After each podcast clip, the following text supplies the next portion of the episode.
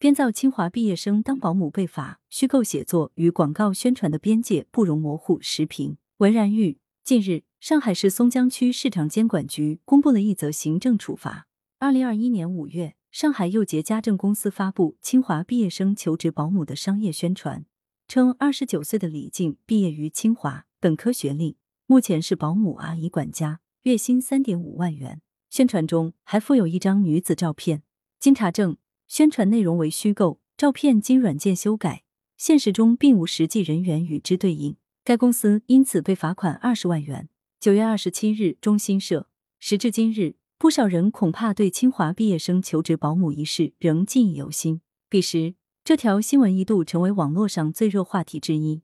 有最新的这份处罚决定可知，此事属胡编乱造、虚假宣传。事后复盘，让人感慨的是，学历贬值、高能低就的叙事模式已成为撩拨情绪、吸引流量的惯用手段。不少人悄然间已深陷其中。然而，很多时候，极其有限的现实案例，并不足以满足网络传播的素材饥渴。于是乎，实力不够，故事来凑，主题先行之下，各类网络文学创作插上了想象的翅膀。久而久之，这一自媒体的流量密码被其他市场实体所借鉴，也便有了家政公司所发布清华毕业生求职保姆的商业策划。只不过，自媒体的虚构写作与家政公司的市场营销。终究是两回事。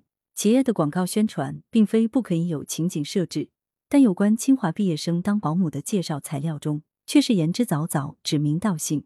这恐怕已非剧情演绎，而是混淆视听了。其意图以假乱真的用意不言自明。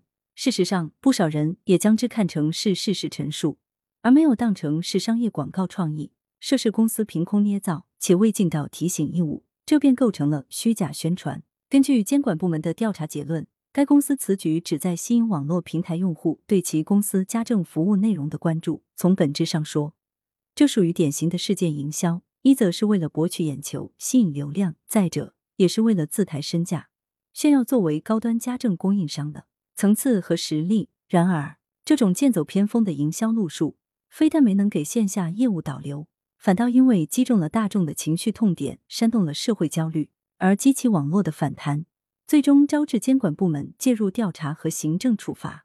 对于实体公司的线上营销推广而言，虚构写作的尝试稍有不慎，就很容易滑入虚假宣传的陷阱。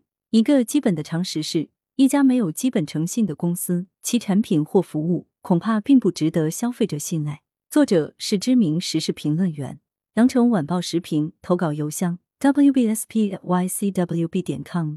来源。羊城晚报羊城派图片网络截图，责编付明图江雪源校对朱晓明。